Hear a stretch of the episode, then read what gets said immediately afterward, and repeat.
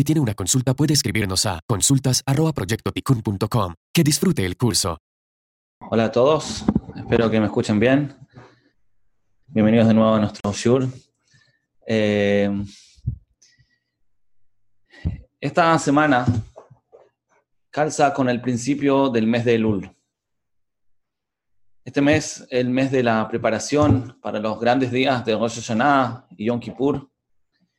Este mes claramente es un mes donde hay mucha introspección, donde tratamos de conocernos mejor, donde tratamos de planificar un mejor año, mejorar como personas, aprovechar nuestro tiempo mejor, mejorar nuestras relaciones con otras personas queridas, buscar la forma para realmente eh, cumplir nuestro propósito en el mundo.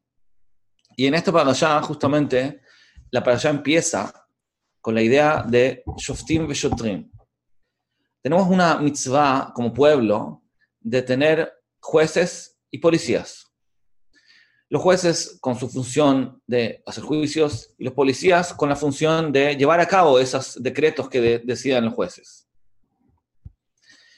Esa, es una mitzvah que recae sobre el pueblo como pueblo, para que el pueblo pueda mantenerse, para que pueda, eh, puedan convivir las personas también cuando tienen discusiones y haya un método para eh, resolver eh, problemas. Pero tomándolo en una visión más personal, nosotros como personas también necesitamos un juez y un policía interno. Todo el tiempo en la vida tenemos que tomar decisiones, tenemos que, tenemos que juzgar, tenemos que elegir entre alternativas. La vida consiste en el fondo en tomar decisiones. Lo más importante en la vida es tomar buenas decisiones. En el fondo cada uno de nosotros es un juez, un juez para su propia vida. La esencia del ser humano es justamente un juez. Tenemos en cada, cada persona está compuesta principalmente de, tres partes. Tenemos por un lado el nefesh, por otro lado tenemos la neshama. En el medio estamos nosotros con el ruach. Esa, esa dualidad que tenemos, de por un lado tener una tendencia hacia el nefesh, hacia nuestra personalidad, seguir nuestras midot, seguir nuestra naturaleza, y por el otro lado la tendencia de aspirar a lo espiritual, aspirar a ser mejores, eso muchas veces genera un juicio, un juicio interno. Tenemos dos voces y queremos las dos cosas al mismo tiempo. Muchas veces nos confundimos. Si yo le pregunto a una persona, ¿qué es lo que quieres? Muchas veces la respuesta no es tan clara. Una persona puede querer dos cosas opuestas al mismo tiempo. Una persona puede, no sé, querer comerse esta comida y al mismo tiempo no querer comérsela quiere comérsela porque se ve rica y no quiere comérsela porque quizás está dieta. Y así con las cosas espirituales y las cosas de, entre relaciones con otras personas, todo el tiempo pasa que tenemos más de una voz. Es normal, es natural eso. Entonces somos, tenemos que ser un juez. Nosotros con nuestra esencia, el Ruach, tenemos que tratar de escuchar esta discusión interna que tenemos y tenemos que tratar de resolverla. Tenemos que cumplir esa función de juez. Esa es la esencia de la vida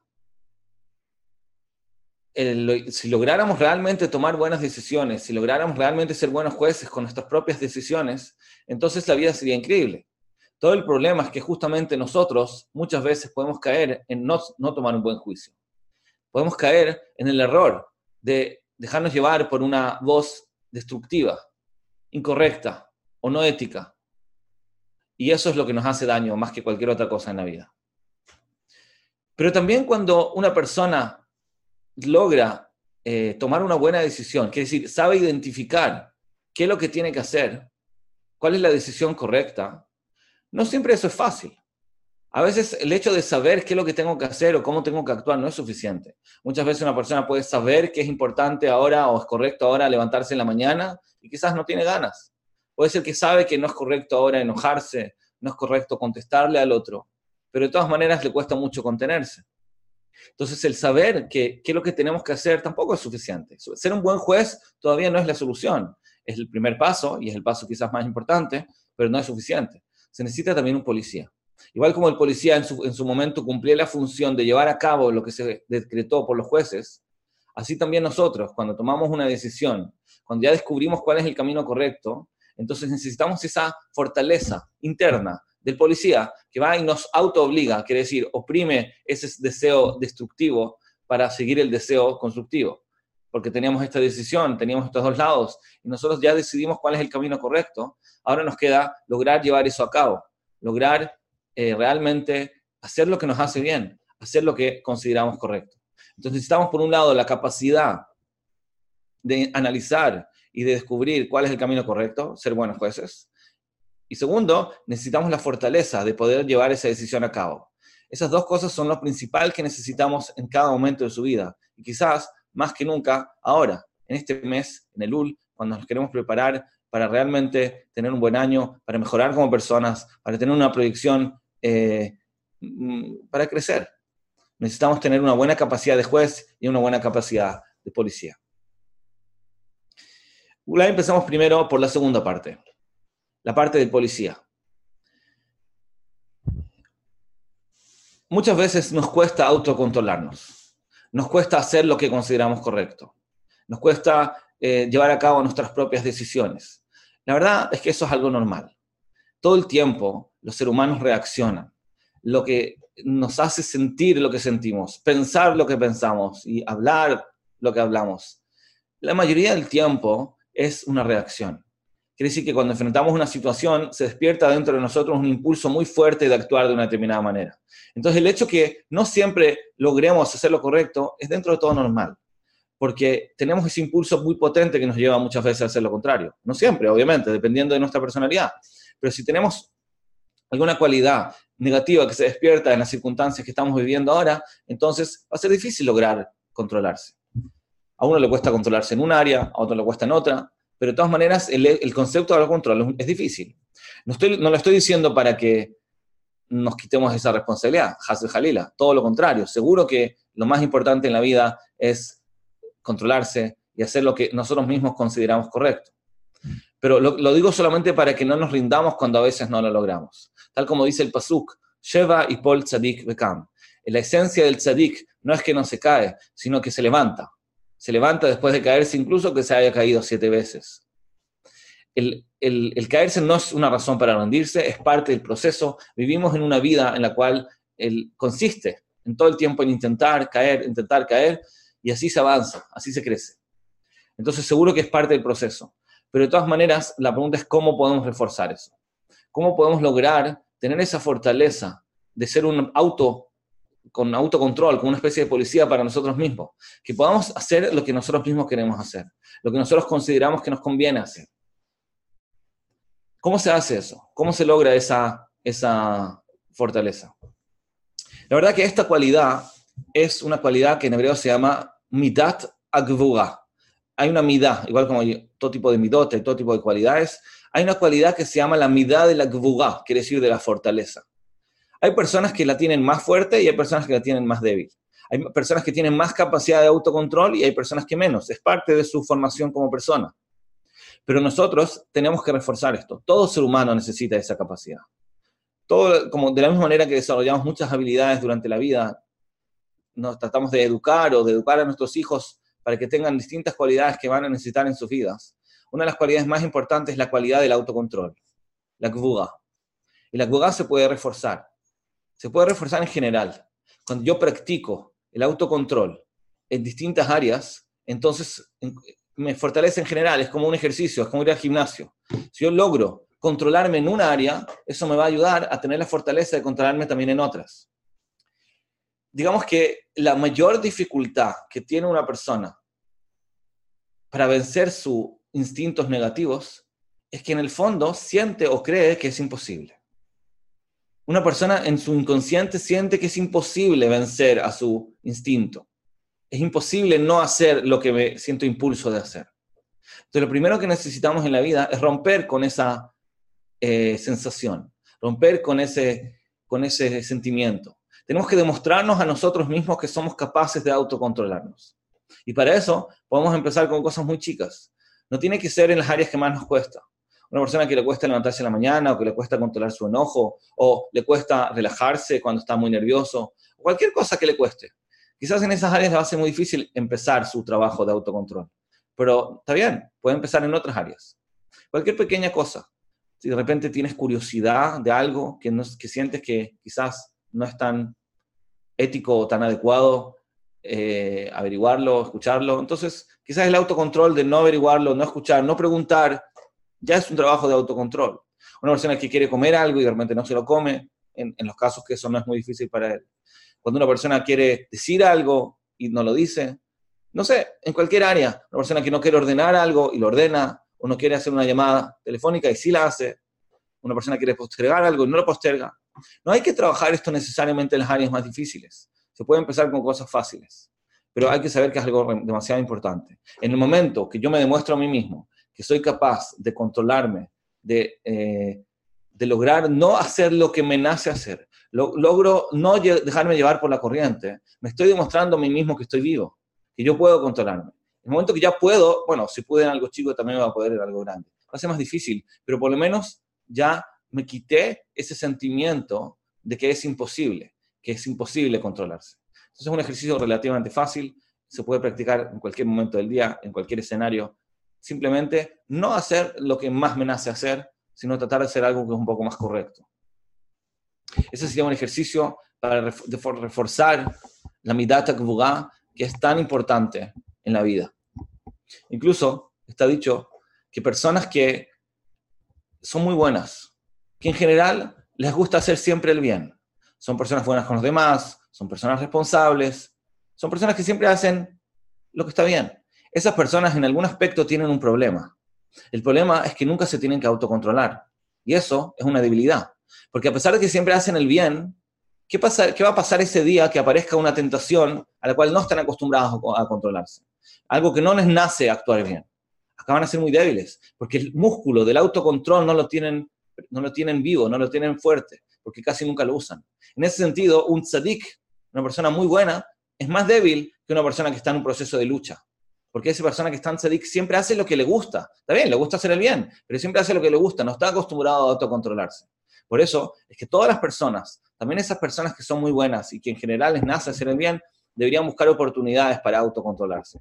Se pueden buscar, como dije, en cualquier momento de la vida, en cualquier escenario. Siempre uno puede actuar un poquito mejor. Si algo está tirado en el piso, levantarlo cuando no tenía ganas. Cualquier detalle nos puede demostrar a nosotros mismos que podemos autocontrolarnos. Y así tratar de reforzar ese músculo, primero con cosas chicas, después más adelante con cosas quizás un poco más grandes, hasta que pueda controlarme también en las eh, situaciones que son un poco más difíciles, que son un poco más contrarias a mi personalidad, en las situaciones que yo considero que realmente no me hace bien seguir mi instinto.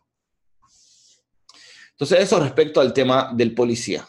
Como dijimos, todo ser humano necesita llevar a cabo sus decisiones. Cuando esas decisiones van en contra de sus instintos, entonces para eso necesita un cierto nivel de autocontrol, necesita tener un policía interno y eso es algo que se puede desarrollar, se puede practicar, empezando con cosas chicas y reforzándolo cada vez más.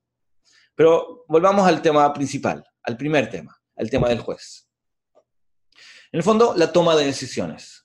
¿Cómo podemos tomar buenas decisiones? Tenemos que saber que cada vez que una persona quiere tomar una decisión, eh, tiene, si ya tiene que tomar la decisión, significa que tiene por lo menos dos voces, tiene por lo menos dos alternativas. Si estuviera demasiado seguro qué es lo que tiene que hacer, me imagino que no habría ningún análisis, no habría ninguna necesidad de tomar una decisión. Si tenemos que tomar una decisión es porque hay una duda, y si hay una duda, ya implica de que es algo difícil. Tengo dos voces, tengo dos impulsos, y no sé decidir entre ellos. Si logramos descifrar cómo tomar una buena decisión, entonces en el fondo nos aseguramos la buena vida. Nos aseguramos una vida correcta, porque de eso depende todo. La, vida consiste en la elección. Como dice el Pasuk, Hashem nos entregó la vida y la muerte y nos pide que elijamos la vida. En eso consiste la vida. Cuando una persona no usa su libre albedrío de forma correcta, cuando no elige bien, entonces su vida fue un fracaso. Y si elige bien, entonces cumplió su función en este mundo. De eso depende todo, de nuestras decisiones. Entonces, ¿cómo logramos ser buenos jueces? ¿Cómo podemos hacer que nuestras decisiones sean correctas? Para entender eso tenemos que seguir un poquito más en nuestra misma para allá. Cuando empieza, después de que la para dijo que necesitamos jueces y policías, la Torah dice la prohibición del juez de recibir soborno. La verdad es que la prohibición de recibir soborno es algo muy lógico. En cualquier cultura, por lo menos oficialmente, está prohibido recibir soborno. Evidentemente, si queremos hacer un buen juicio, está claro que el juez no puede recibir un soborno, porque eso va a hacer de que él priorice al que le dio el soborno y no juzgue para bien, no busque la justicia. Es obvio. Pero acá la Torah nos dice una enseñanza mucho más novedosa. La Torah no solamente dice que está prohibido recibir soborno, que es obvio. Lo que dice la Torah es que el efecto que puede provocar el soborno es que la persona se haga ciega, que el sabio pierda su sabiduría, que no vea la realidad.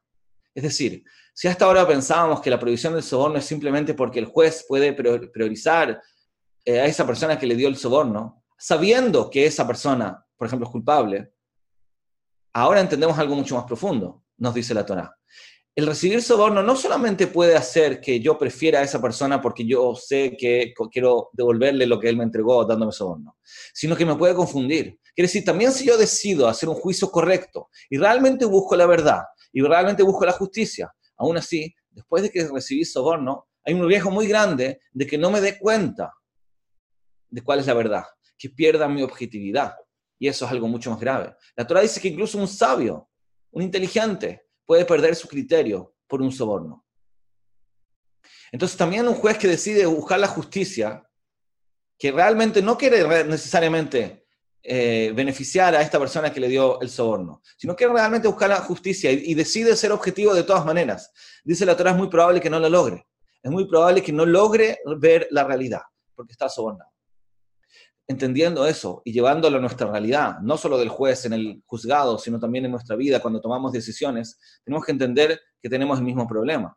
Cuando nosotros tomamos decisiones, muchas veces una de las alternativas que tenemos que elegir nos está provocando un soborno, porque esa opción es más cómoda, calza más con mi personalidad, me genera algún beneficio a nivel inmediato. Y eso es igual que un soborno. Igual como el juez que tiene que decidir quién tiene la razón entre dos personas, dice la Torá, que si uno de los dos le da un soborno por debajo de la mesa, eso puede provocar que él pierda la objetividad. De la misma manera tenemos que entender que eso sucede en nuestras propias decisiones del día a día. Si yo tengo que elegir entre la opción A y la opción B, y resulta que la opción A me da un beneficio, me genera un placer, me da una comodidad, es posible de que yo pierda mi objetividad y termine justificando la opción A a pesar de que no es correcta y yo ni siquiera me doy cuenta. No es que lo voy a hacer porque me cuesta hacerlo, como hablábamos antes en el caso del policía, que yo sé que lo que tengo que hacer, yo sé que me tengo que levantar temprano en la mañana, por ejemplo, o yo sé que tengo que dejar de fumar, pero me cuesta. Eso es otro problema, que eso se soluciona desarrollando la capacidad del autocontrol, como dijimos con el policía. Pero acá estamos hablando de un problema mucho más básico. Este problema es que yo ni siquiera sé qué es lo que es lo correcto. Yo me autoconvenzo que esta es la opción correcta y termino justificándolo. Y eso es mucho más grave porque ni siquiera sé a dónde apuntar. Yo puedo vivir toda una vida haciendo algo que me hace mal, o que le hace mal a mi familia, o que destruye mi, mi espiritualidad, y no me doy cuenta. Yo estoy seguro que estoy haciendo lo correcto, porque ese camino que elegí es el camino que más me acomoda, es el camino que más me beneficia a corto plazo, sin darme cuenta de las consecuencias negativas que tiene a largo plazo. Ese es el problema más, más serio, más grave de la vida. Por eso es que todo el tiempo nos hacemos daño. A veces nos hacemos daño, como dijimos antes, porque no soy capaz de llevar mis decisiones a cabo. También pasa eso. Pero lo principal es porque ni siquiera nos damos cuenta que estamos haciéndonos daño. Ni siquiera nos damos cuenta que esta es una opción negativa. Nos autojustificamos, justificamos, racionalizamos todo lo que nos gusta. Tal como dice el Gaón de Vilna, cuando una persona se enfrenta a una situación, generalmente se despierta en él un deseo natural de cómo reaccionar en frente a esa situación, qué decir, qué hacer, cómo actuar. Eso se llama en hebreo ratzon rishon, es el primer deseo, es, la reacción automática, es la reacción instintiva a la situación. Si yo voy caminando en la calle, por ejemplo, y me, encuentro con un, con un producto, no sé, en oferta, y eh, cuando yo lo veo, ese producto, si esa, esa, esa oferta despierta en mí un deseo de comprarlo, ese es mi razón rishon. Quiere decir que ese es mi deseo natural. Eso, a eso me lleva mi personalidad. Eso significa que si yo ahora voy a analizar si comprarlo o no, por más que yo piense que esté haciendo un análisis racional, lo más probable es que termine al final justificando mi deseo de comprarlo y me convenza que eso es lo correcto y no me dé cuenta. Porque eso es lo que quería de un principio. Y toda la racionalización que hago después es inconscientemente para justificar la compra. Puede ser lo contrario. Puede ser que yo vea ese producto y resulta que por mi personalidad mi reacción natural es no comprarlo. Puede ser porque soy tacaño o por cualquier razón. Yo por mi personalidad no, no quiero comprarlo. Entonces, incluso que en teoría empiece a analizar si comprarlo o no, es muy probable que termine al final decidiendo no comprarlo. Y yo siempre pienso que, no, que esto fue una decisión en los dos casos, pero en verdad no fue una decisión, fue una reacción, solo que después yo la justifiqué con un análisis mental. Lamentablemente, esto es algo que pasa casi todo el tiempo. Casi todo el tiempo, en casi todas las áreas que hacemos, no decidimos. No estamos tomando una decisión en forma activa, sino que estamos dejándonos llevar por nuestra personalidad, por nuestra razón rishon, por nuestra reacción natural, y solo que después justificamos esa reacción porque no nos gusta hacer algo sin tener la razón, nos gusta sentir que estamos haciendo lo correcto. Pero es, una, eh, es un shohat, es una, un soborno mental, es, un, es una, un beneficio que nos hace perder la objetividad. Este es el peor problema del mundo. Si logramos resolver eso, estaríamos al otro lado. Lograríamos realmente llevar nuestra vida en el camino correcto. Lograríamos cumplir nuestra misión en este mundo. Lograríamos hacer y decidir todo lo que nos hace bien en cada momento de nuestra vida. Porque como sabemos, el peor enemigo que tenemos es nosotros mismos. No hay nadie que nos pueda hacer tanto daño como el daño que nosotros hacemos a nosotros mismos cuando tomamos malas decisiones. O mejor dicho, cuando pensamos que estamos decidiendo, pero en verdad no estamos decidiendo, sino que nos estamos dejando llevar por nuestras reacciones naturales y solo justificamos eso y nos autoengañamos que estemos decidiendo. Ese es nuestro peor enemigo. Entonces, lo que tenemos que tratar de hacer es justamente tratar de evitar este problema, tratar de entender cuando estamos reaccionando en vez de decidiendo. Darnos cuenta cuando está este soborno, porque nosotros no tenemos este lujo que tiene el juez. Un juez puede evitar recibir soborno si es que es muy cuidadoso. Incluso cuando alguien le ofrezca el soborno, él puede negarse a recibirlo. Y si ya lo recibió, puede negarse a juzgar, como está escrito en la Guimara, que había muchos sabios que en distintas oportunidades habían recibido algún favor de alguien, entonces ya no lo querían juzgar.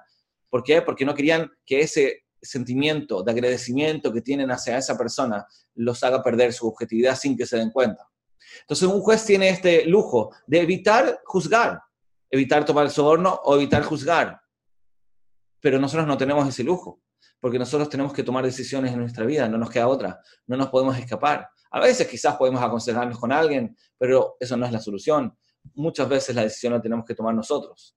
Y si yo tengo que tomar una decisión es un problema, porque ¿cómo evito que la opción más atractiva no me soborne, no me haga perder la objetividad? Esa opción que se acomoda más con mis sentimientos, con mi personalidad, no me deje llevar y al final pierda mi objetividad sin que ni siquiera me dé cuenta. Eso es un problema. Y como dije, eso es una situación que no podemos escaparnos de ella. No podemos escaparnos de juzgar incluso cuando estamos sobornados. No podemos escaparnos de decidir incluso cuando tenemos preferencias, pero por lo menos tenemos que estar conscientes de lo, del efecto que tienen estas, eh, eh, estas, este beneficio, esta atracción que genera la alternativa que me queda más cómoda para evitar que nos afecte. Por lo menos saber, no caer en el error de autoengañarnos, de pensar de que realmente estamos decidiendo. Por lo menos entender la fortaleza que tiene este esta alternativa. Puede pasar con cosas muy chicas, puede ser algo muy inconsciente, puede, puede ser que yo ni siquiera me dé cuenta, pero de todas maneras, cuando yo tengo que tomar una decisión, tengo que saber que la opción más atractiva me puede llegar a sobornar. Es más, dice Rav Dessler, nunca podemos estar seguros que tomamos buenas decisiones. Nunca. Porque cualquier situación que yo tomo una decisión, puedo estar siendo sobornado por algo y no me doy cuenta. Nosotros tenemos que hacer un esfuerzo muy grande para que esto no suceda, pero estar seguros que lo logramos, no podemos estar. No podemos estar seguros porque todos tenemos una personalidad y nuestra eh, personalidad nos influye mucho, nos empuja mucho y como dijimos, puede provocar este soborno mental y hacer que perdamos nuestra objetividad. Entonces, por lo menos empecemos con reconocerlo, con estar conscientes de esta posibilidad. La verdad es que esto es un poco más grave de lo que parece. Por la siguiente razón, tal como explica Rav Cuando una persona tiene una pregunta o una duda, la razón por la cual tiene la duda normalmente es porque tiene ya una preferencia. Quiere decir, cuando una persona tiene una pregunta, digamos que la pregunta es, ¿es correcto hacer esto? Vino un amigo y no sé, me faltó el respeto. Y ahora yo tengo la duda si tengo que ir a contestarle, si tengo que ir a decirle o si me tengo que quedar callado. Por ejemplo. Si yo tengo la duda, es porque ya tengo un deseo. Yo tengo un, impulso, supongamos que mi impulso es ir a decirle algo. Ahora solamente tengo la duda si hacerlo o no, si es correcto, si me conviene. Pero el hecho que tenga la duda significa que ya tenía un deseo. Si ni siquiera se me hubiera ocurrido, si ni siquiera me hubiera nacido el deseo de decirle algo, no dudaría nada. Quiere decir que el escenario en el cual estoy dudando es un escenario que ya en sí mismo es peligroso, porque ya hay un soborno, ya hay una preferencia. Si no hubiera preferencia, no habría duda. Cuando tengo la pregunta, es porque ya hay una preferencia. A mí no me interesa, yo no me pregunté a mí mismo cuántas hormigas hay en África, porque no tengo ningún interés al respecto. Pero sí me pregunté cómo tengo que actuar en esta situación actual. Me pregunté si tengo que decir esto o no, si tengo que comer esto o no, si tengo que cumplir esta mitzvah o no. El hecho de que me pregunte la pregunta significa que tengo un interés. Y si tengo un interés, significa que ya no soy objetivo. Y no solo que no soy objetivo, sino que puede ser que ni siquiera logre ser objetivo y ni siquiera me dé cuenta. En todas las, casi todas las preguntas que tenemos puede pasar eso. A veces lo compara con un científico.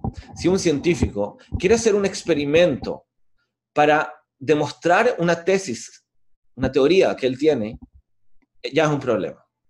Cuando un científico quiere demostrar una teoría y para eso hace un experimento, es un problema, porque él quiere demostrar su teoría. Por lo tanto, cuando haga el experimento, puede ser que los resultados del experimento se puedan interpretar así y así. Pero él sin darse cuenta, lo interpreta de la forma que apoya su teoría, a pesar de que quizás se podría haber explicado los resultados del experimento de otra forma, y él quizás no se va a dar cuenta por el hecho de que él estaba sobornado. Es decir, él tenía ganas de que se demuestre su teoría. Eso pasa todo el tiempo. Hay tanta gente inteligente en el mundo que cuando pasan cosas, demuestra, entre comillas, de lo que pasó que su teoría era correcta. No se da cuenta que el otro, que opina lo contrario, está usando esa misma situación para demostrar lo contrario. Es increíble cómo una persona no puede no darse cuenta que las situaciones no justifican lo que él piensa.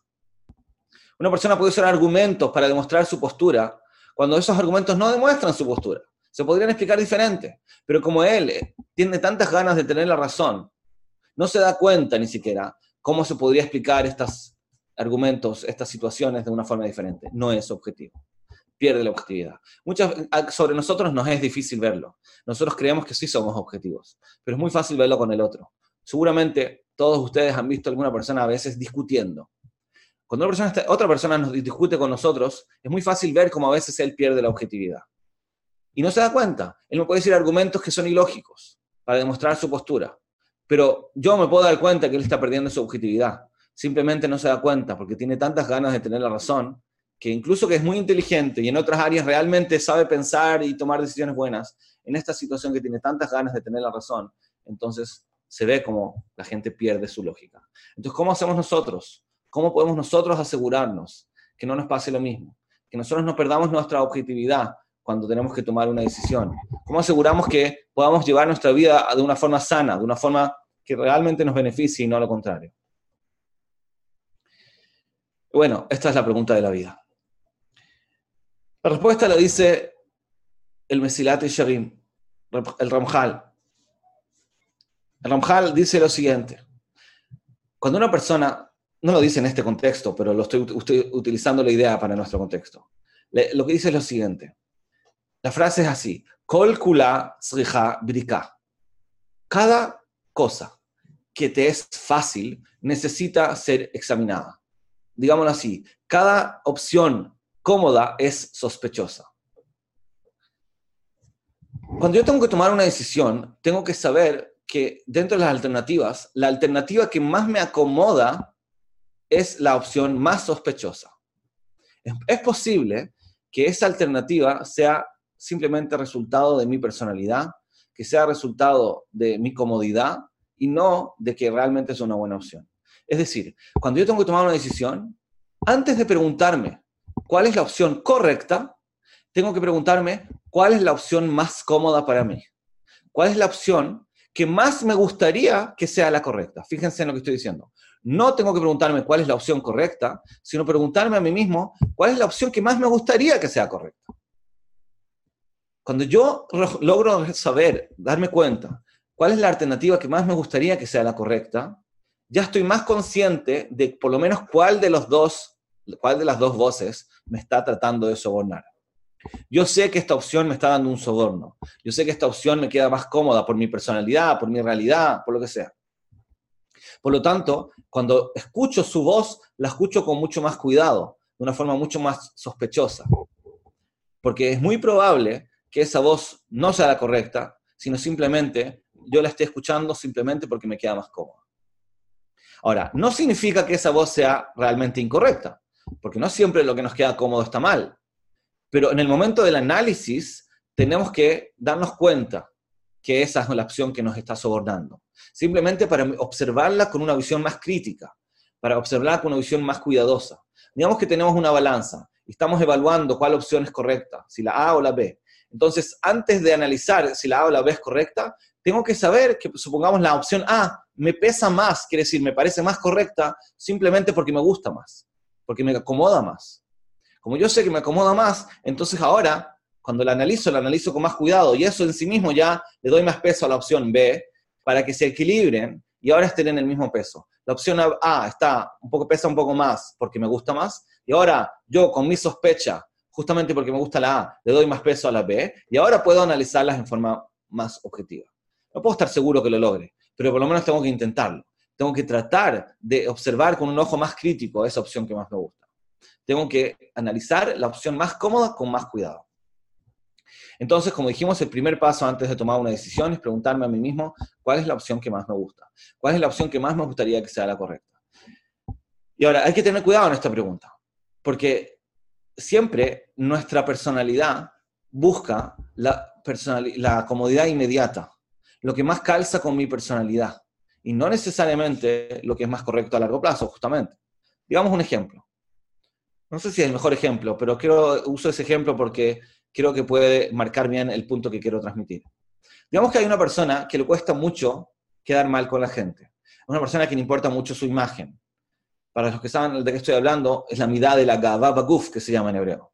Una persona que le importa mucho su imagen, importa mucho el que dirán, es una persona que quiere ser bueno con la gente, incluso exageradamente. Le cuesta enfrentar al otro, le cuesta eh, incluso hacer lo que le conviene a él, porque todo el tiempo quiere satisfacer a los demás.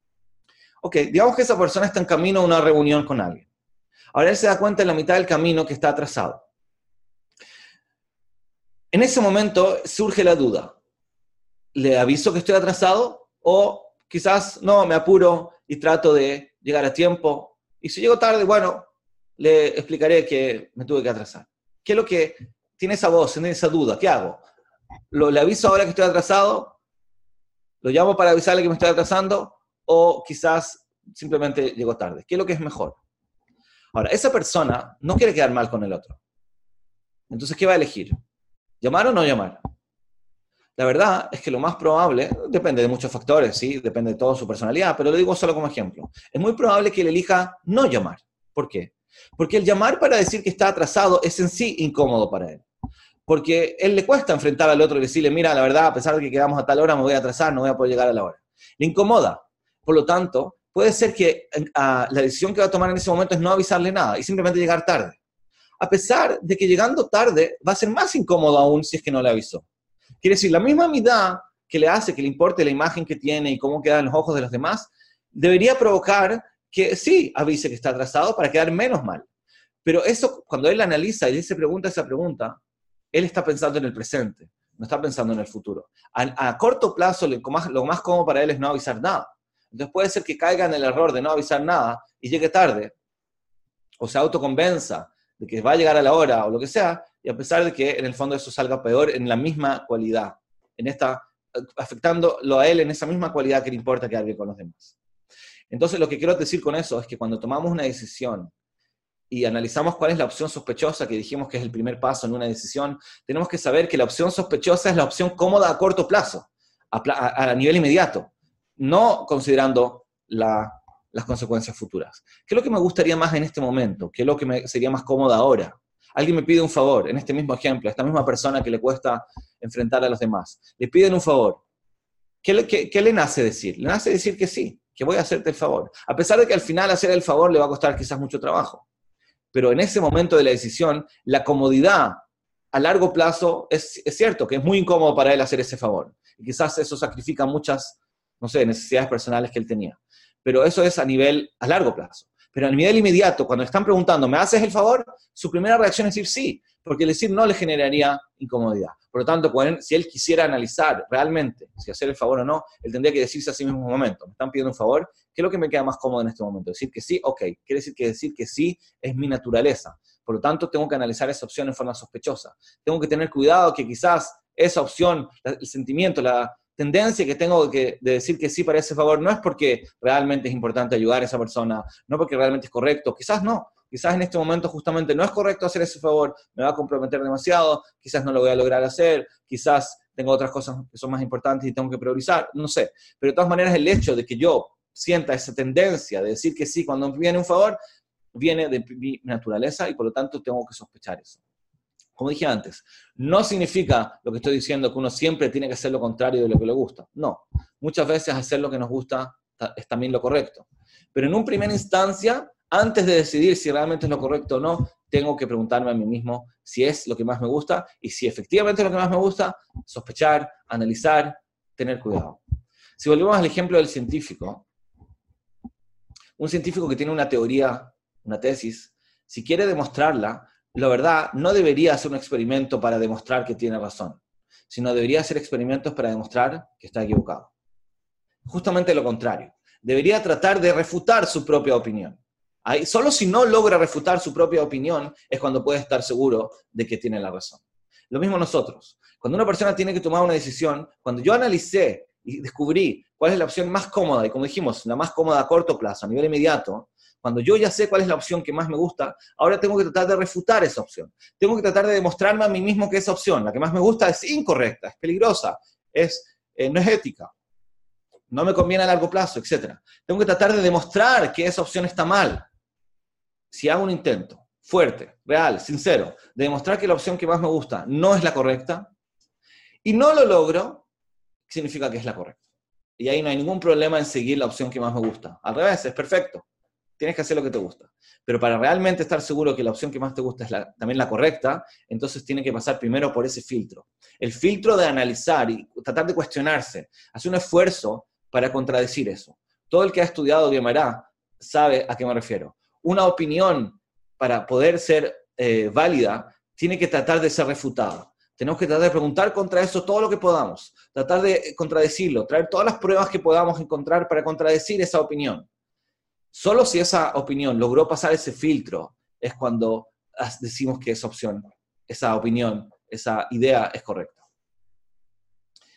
Así funciona eh, justamente la, todas las ideas de Torah, cuando se hace lo que se llama un hidush, cuando se, alguien dice una nueva idea de Torah, una nueva explicación, una nueva eh, respuesta, entonces tiene que pasar por ese filtro todos los jajamim se van a levantar y con toda la fuerza van a tratar de contradecirlo, justamente para ver si pasa esa prueba, para ver si pasa la prueba, ese filtro que trata de refutarlo para demostrar que es correcto. Entonces, al igual que los jueces y al igual que los policías en la época de la, de la Torá, tenemos que hacer nosotros, también en nuestras vidas. Entonces, cada vez que tengamos una decisión, cada vez que, tenemos que elegir entre alternativas, tendremos que primero ser jueces y después ser policías. Primero, tratar de analizar cuál es la opción correcta y después tener la fuerza de llevarlo a cabo. ¿Cómo descubrimos si es, la, cuál es la alternativa correcta? Preguntándonos cuál es el shohad, dónde está el soborno, dónde está la opción que más me atrae, la que más me acomoda a corto plazo. Tratar de refutar esa opción, tratar de convencerme que es equivocada.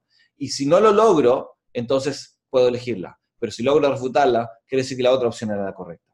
Cuando siento y descubro que lo que tengo que hacer no es lo que más me nace, no es lo que más me acomoda, es algo opuesto a lo que me gustaría que sea correcto, ahí es cuando tenemos que aplicar la segunda parte, que es la parte de los policías. Tenemos que tener esa fuerza de autocontrol, que como dijimos, se refuerza ejercitándola, practicándola en distintos escenarios de la vida, tener esa fuerza de autocontrol. Si logramos decidir bien y logramos llevar nuestras decisiones a cabo, entonces seguro vamos a tener una vida increíble vamos a lograr tener control sobre nuestras vidas, vamos a lograr hacer lo que realmente nos conviene. Y ahora, en este mes, en el mes de Elul, vamos a poder eh, proponernos un cambio en todas las cosas que queramos cambiar, proyectarnos para tener un excelente año en, todas las áreas que queramos mejorar, porque vamos a poder realmente nosotros decidir qué nos conviene y también, Hashem, llevarlo a cabo. Que tengamos todos una excelente semana. Gracias.